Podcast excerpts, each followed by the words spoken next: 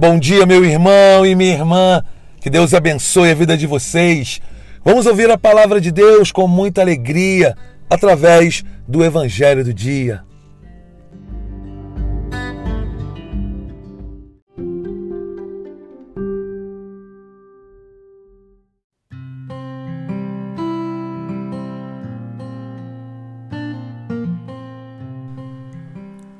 O Evangelho de hoje ele nos leva a refletir algumas coisas muito interessantes e que precisamos estar atentos às palavras. Vai dizer logo no início, no versículo 17, que ele tomou os doze à parte durante a caminhada, enquanto subiam para Jerusalém, e disse-lhes tudo o que havia de acontecer: que ele seria entregue aos sumos sacerdotes, que ia ser condenado à morte, que ia ser flagelado, crucificado, mas queria ressuscitar. Jesus disse aos doze tudo o que haveria de acontecer, mas os garantiu que no terceiro dia ressuscitaria.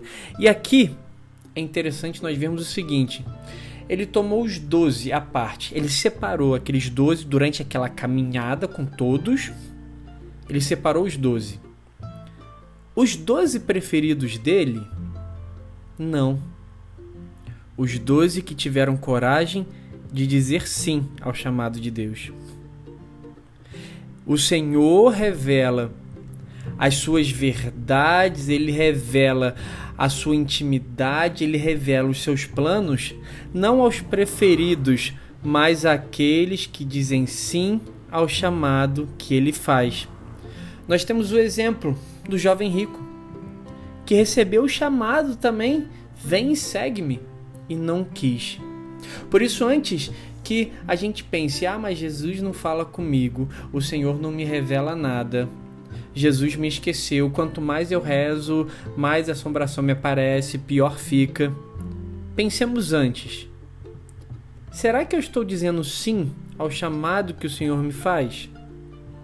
Será que eu estou dizendo sim para uma amizade com o Senhor, para que ele me conte as coisas, para que ele me revele no meio de todos. Ele vai me tirar e vai me contar os seus segredos, as suas intimidades. E ele continua.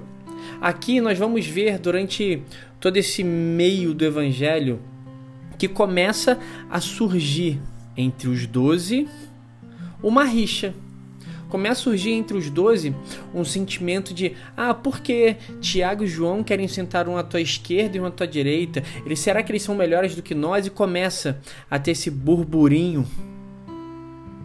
E eis que o Senhor nos dá um grande ensinamento que não devemos agir e nem tratar como o mundo age e trata. Se nós queremos ser grandes, se nós queremos ser os maiores, assim a gente pode dizer, nós devemos ser aqueles que mais servem, aqueles que mais amam, aqueles que mais se entregam pela verdade. Devemos ser aqueles que se que defendem a fé. Devemos ser aqueles que levantam a bandeira de Cristo, a bandeira do evangelho. Devemos defender o Evangelho do Senhor, devemos de defender a cruz de Cristo, a verdade, e não sermos omissos, nos omitir diante de tudo isso que tem acontecido. Por isso, no dia de hoje, nessa quarta-feira, pense, tira um tempinho para rezar, para meditar. Será que eu tenho dito sim ao chamado de Deus para que Ele possa me confidenciar as suas, as suas intimidades, para que Ele possa me revelar as coisas? O quanto eu tenho amado. E olha que interessante, nós não sabemos amar. Não, não, não, nós não sabemos amar. Amar verdadeiramente é amar como Cristo amou, se entregando, se doando, sendo obediente, se mantendo firme e indo até o extremo por mim e por você. Amar não é sentir um calafrio na barriga. Amar é se doar. Amar é servir. Amar é doer. Amar é doer.